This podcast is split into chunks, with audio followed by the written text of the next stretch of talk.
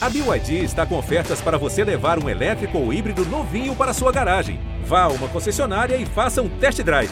BYD, construa seus sonhos.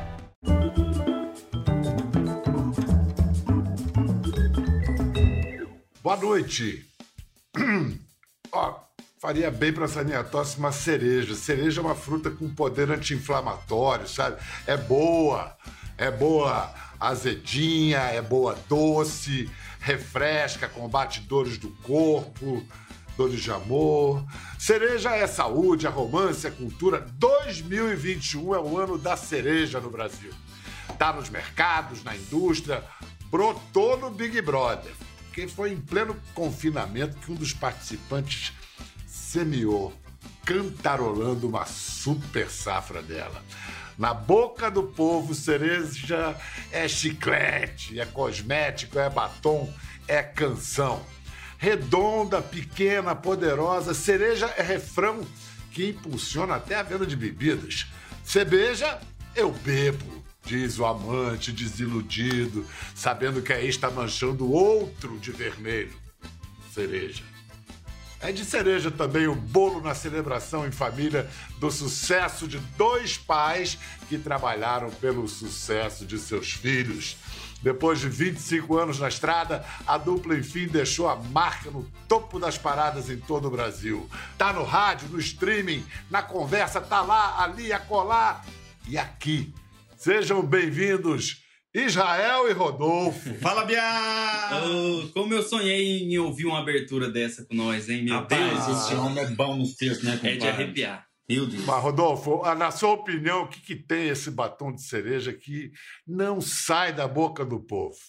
O Bial, na minha opinião, a música, quando ela, quando ela tem que tocar na alma das pessoas, quando ela toca, quando ela faz arrepiar, a gente de fato não sabe o que que causa isso, sabe? É um conjunto de, de, de coisas que somam para que a música de fato toque lá no fundo o sentimento das pessoas e faça com que as pessoas queiram ouvir de novo de novo de novo. Ao mesmo tempo, o destino também colaborou, porque se não fosse a pandemia, batom de cereja não teria acontecido como aconteceu.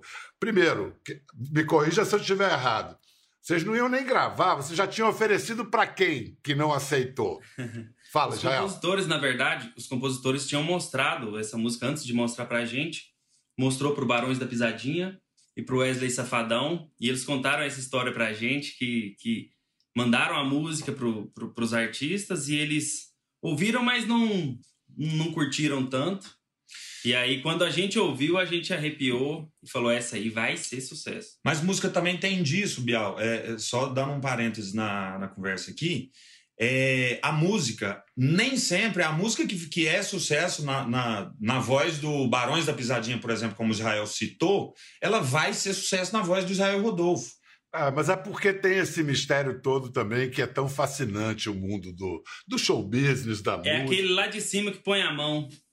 Falar nisso, naquele lá de cima, o Rodolfo conta uma história de uma. Ele estava meio assim, como é que se diz aquela palavra? Meditabundo. Aí ele Aqui pegou no a Goiás motinha. fala descabriado. descabriado. Descabriado é bonito, hein? Descabriado. Aí pegou a motinha para dar uma volta no condomínio e teve uma.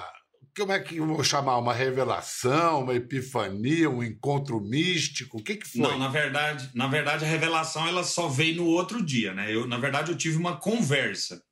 Essa conversa ela só ela ela ela ela, ela não teve resposta na mesma hora. É, na verdade, com Deus. E quando aconteceu isso, a gente estava numa situação em que a gente vinha de, um, de muita turbulência, sabe, na nossa carreira. Ao, ao longo dos 26 anos da nossa carreira, a gente sempre, todo ano, quando a gente ia gravar um álbum e outro álbum e outro álbum, a gente sempre criava aquela expectativa no sentido de é, achar que aquele álbum seria de fato a virada de chave da nossa carreira e a gente passaria para um patamar mais alto é, dentro da música brasileira. E a gente sempre frustra, frustrava é, com relação a, ao, ao, sucesso. A gente vinha subindo degrau por degrau, cada álbum gravado a gente conquistava novos fãs, mas não abrangia o país inteiro é, da forma que esse, é, que esse mais recente álbum abrangiu. Então, é, foi quando eu decidi. Eu estava. Às vezes eu dou uma voltinha no pôr do sol lá no condomínio, para pegar um vento na cara ali. E do nada me deu vontade de orar, sabe? Me deu vontade de orar e me deu vontade de pedir para ele para que ele abençoasse e para que ele mostrasse algum caminho, para que ele. Eu cheguei a, eu, eu cheguei a, a, a, a um, um, certo, vamos, vamos supor, desespero, assim, na vontade do sucesso, na vontade de que o nosso trabalho fosse, tivesse um reconhecimento de nível grande. É, eu falei para ele, falei, Deus, faz alguma coisa aí. Me ajuda, ajuda a gente. Você entendeu? Aí no, dia, no dia, aí no dia seguinte. No dia seguinte eu acordei e tinha uma, uma mensagem é, é, de um produtor de elenco aí da, da TV Globo, aqui da Globo, me convidando para participar do BBB. Eu falei, cara. Atenção! Preste muita atenção! Você está no BBB. Nossa. Que história, que história. Mas olha só, eu costumo dizer que mais do que quem entra no, na casa mais vigiada do Brasil, quem sofre mesmo é quem fica de fora e é irmão, é mãe, é pai, é amigo.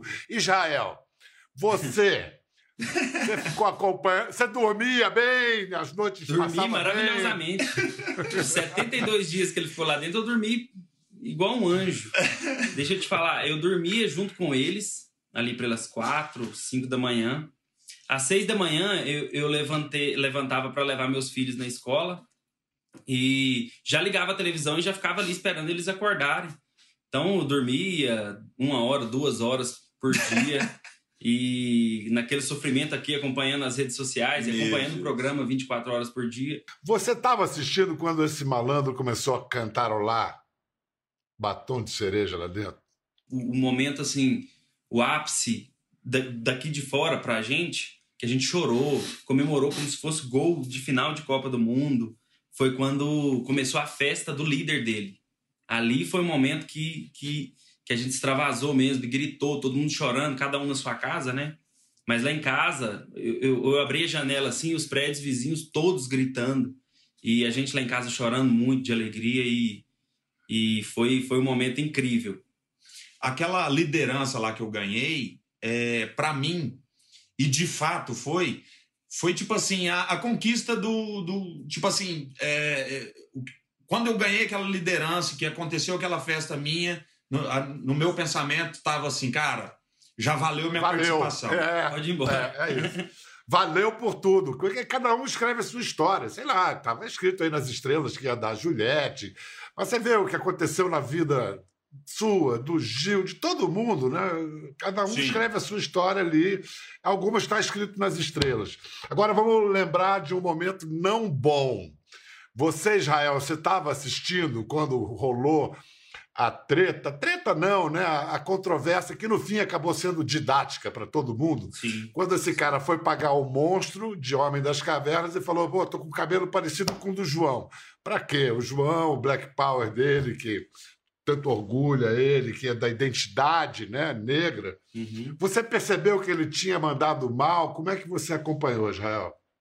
Eu entendi como a maioria das pessoas é, entendeu. Ele estava fazendo uma brincadeira sobre a calvície do é, Caio. Na verdade, deixa eu explicar. Sobre o volume de cabelo que o Caio tinha. É, deixa eu explicar. O Caio é, reclamava de calvície.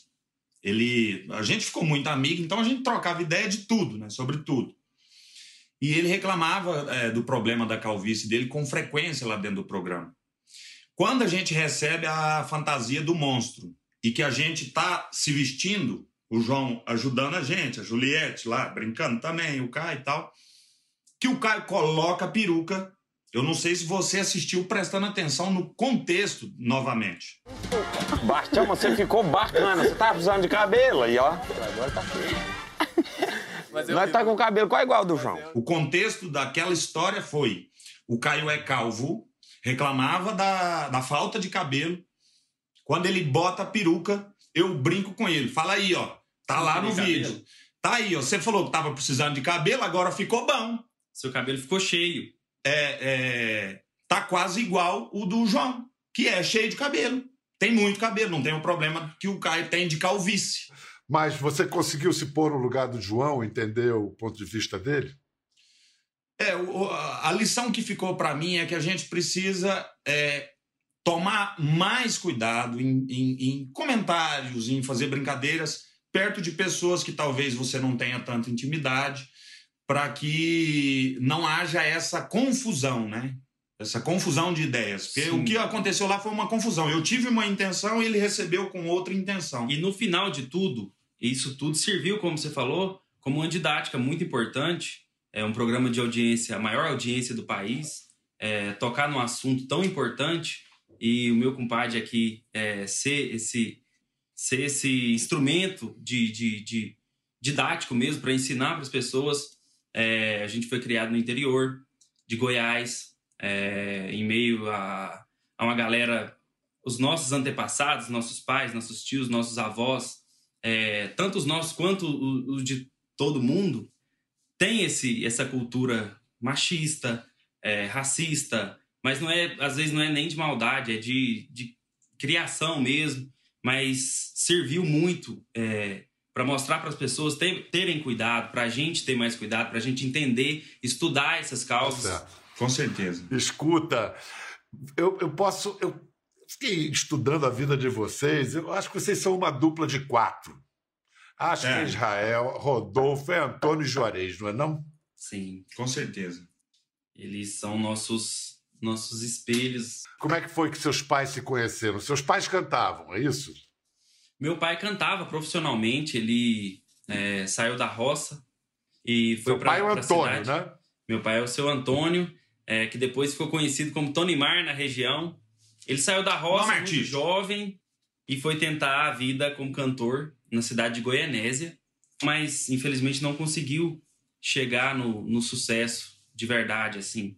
E eles faziam jingles políticos, os, os políticos da época sempre pediram, pediam para ele cantar os jingles, que ele era muito bom para cantar. E numa ocasião dessas, ele veio para um estúdio em Goiânia para fazer esses jingles, porque na cidade não tinha essa estrutura. E aí o Juarez também, que compôs, compõe a vida inteira, pai do Rodolfo, grande compositor, já compunha os jingles políticos da cidade que eles moravam, de Jaraguá. E os dois se encontraram aqui em Goiânia, saíram lá de pertinho e vieram para a capital, se, se, conheceram aqui, fizeram uma amizade linda, né, compadre? Mas desde quando eles se encontraram pela primeira vez, que eles tiveram a chance de fluir um papo, um já falou pro outro, falou, eu tenho um filho novinho que gosta demais de cantar, o outro falou, eu também. Aí eles já, nesse primeiro encontro, já provavelmente já marcaram, né? Falou, não, vamos botar os dois para encontrar uma hora, ver o que que vira. Até que um dia o, o Antônio levou o, o filho Israel Sim. e o, como é, onde é que estava o Rodolfo a primeira vez que você viu o cara? Cara do céu, eu, era, eu sempre fui muito quietinho, eu era uma criancinha muito quietinha, meu pai me ensinou a cantar bem quando eu estava aprendendo a falar mesmo. E meu pai me ensinou a cantar para cantar junto com ele, né? E eu cresci com essa. Fazer a segunda voz. Fazer a segunda voz para ele. Ele era uma primeira voz incrível. Ah, Primeira voz mais linda que eu já vi na minha vida. E ele falou, ó, artista, ele me chamava de artista, chamava o Rodolfo, chamava todo mundo de artista. Artista, eu conheci um cara que tem um filho, arrumei uma duplinha pra você cantar. Uma duplinha pra você. uma duplinha, mano. Eu falei, ah, não, pai, eu quero cantar com o senhor. Não, não, não quero duplinha, eu quero cantar com o senhor.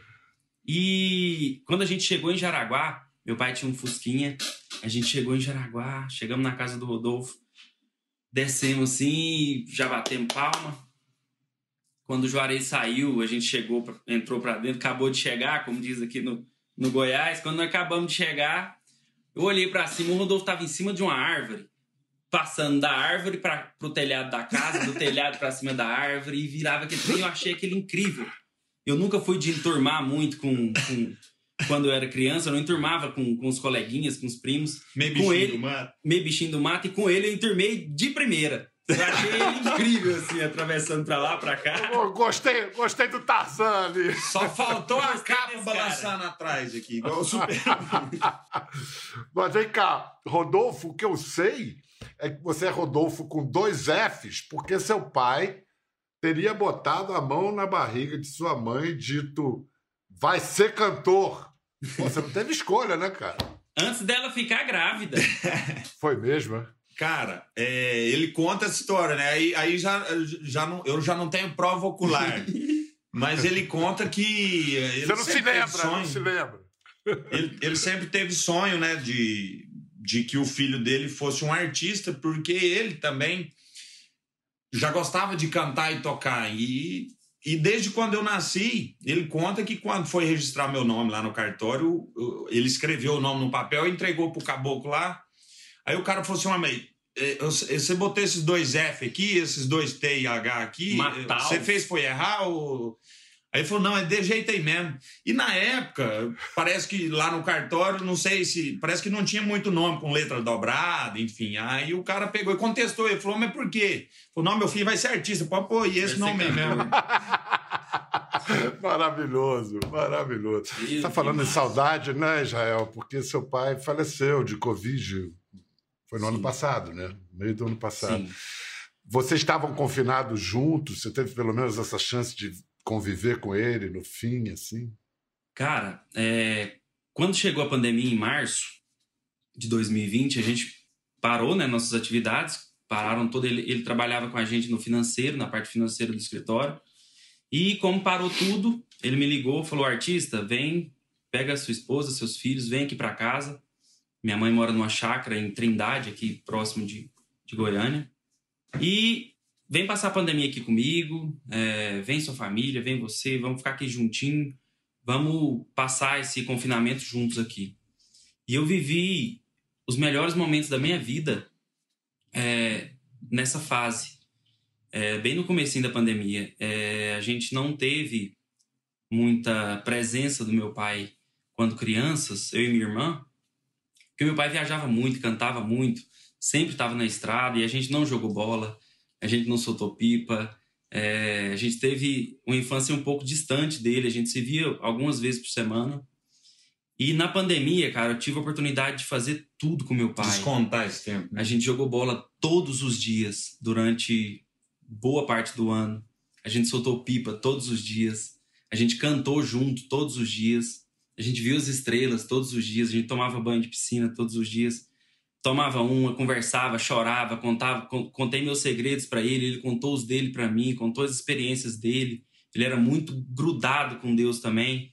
A gente sempre orava, a gente sempre rezava um terço, a gente sempre ia na igreja sozinho assim no cantinho para para estar tá na casa de Deus e cara, foi o momento mais feliz da minha vida até que eles pegaram Covid mais ou menos no final de, de julho para agosto. E ele e minha mãe pegaram juntos. E ele, infelizmente, faleceu, nos deixou. E aí foi uma barra dura. Mas graças a Deus eu tive esse, esse tempo é. junto com ele. Foi uma despedida. Deus, Deus preparou, Deus preparou tudo para a gente viver dias incríveis. Os melhores dias da minha vida. E agora, né, Rodolfo, você e Israel levam, levam o Antônio e o Juarez para onde vocês forem, né? Eles fazem parte da história de vocês. Bial, eu vou falar um negócio para você. Eu tenho certeza que o Tony Mar passou para um lado que ele, ele com certeza deve ter feito e deve estar tá fazendo alguma coisa de algum lugar para que tudo que está acontecendo com a gente hoje em dia acontecesse. Eu tenho uhum. essa, essa fé, sabe? De que é, ele precisou sair desse plano aqui para poder falar assim: peraí, que eu vou, eu vou ali ajudar vocês do outro lado. Olha, essas coisas a gente não, não pode afirmar nem negar, porque é. a história toda a história toda faz sentido, né? Isso é Sim. uma história de luta, de sucesso com sabor de cereja. Juarez continua com vocês, está faz parte do da empresa, Rodolfo? Total, né? Meu pai que sempre teve à frente de tudo, é, desde, desde quando ele ainda trabalhava com outras coisas, né, com outras profissões, ele dedicava uma parte do tempo dele para o Israel Rodolfo. A partir de meados de 2006, por aí, ele abandonou todos os outros afazeres e passou a, a, a ficar só é, na, na, com a profissão de 100% de empresário nosso e tal. E a gente começou a viver de música, ele também viver da, da, da nossa arte a partir de então. Só uma coisa. A gente falou muito dos pais e não falou das mães. Por favor, fala um pouquinho das mães. As mães. Minha mãe, minha mãe sempre apoiou muito a gente quando eu era criancinha. A gente cantava Qual o nos- nome dela? Maria das Graças, Dona Graça. A gente ia fazer os showzinhos de comício antigamente, e tinha shows nos comícios. Eu, pequenininho, com oito anos de idade, minha mãe já me colocava no, no, no, no ônibus para ir para Jaraguá para a gente cantar. E quando eu saí, ela, ela ficava chorando, e mas sempre apoiou muito a gente. Ela é do Piauí, é uma nordestina retada, não desiste nunca. Ela é uma guerreira, tá me dando muita força depois da perda do meu pai. Ela é, tá sendo meu, meu porto seguro. E você pra ela, né? E você pra ela. E sua mãe, Rodolfo? Minha mãe é a dona Vera, Vera Rios. Dona A Vera. minha mãe, ela, a minha mãe é professora, trabalha arduamente durante a vida inteira dela, até hoje. E tinha uma época que ela tinha, ela trabalhava em dois períodos, de manhã e à tarde. Só que dava final de semana, às vezes a gente ia fazer show lá em Jaraguá, a minha mãe tirava o tempo da madrugada para poder é, ficar na portaria, recebendo na bilheteria do, do, do, do nosso show, para não deixar ninguém passar a perna na gente. Não, não, não que tivessem passado, mas para não para garantir. Para não ter perigo. Então, assim, minha mãe sempre apoiou, minha mãe ama a nossa carreira, vibra com tudo, sempre que tem oportunidade.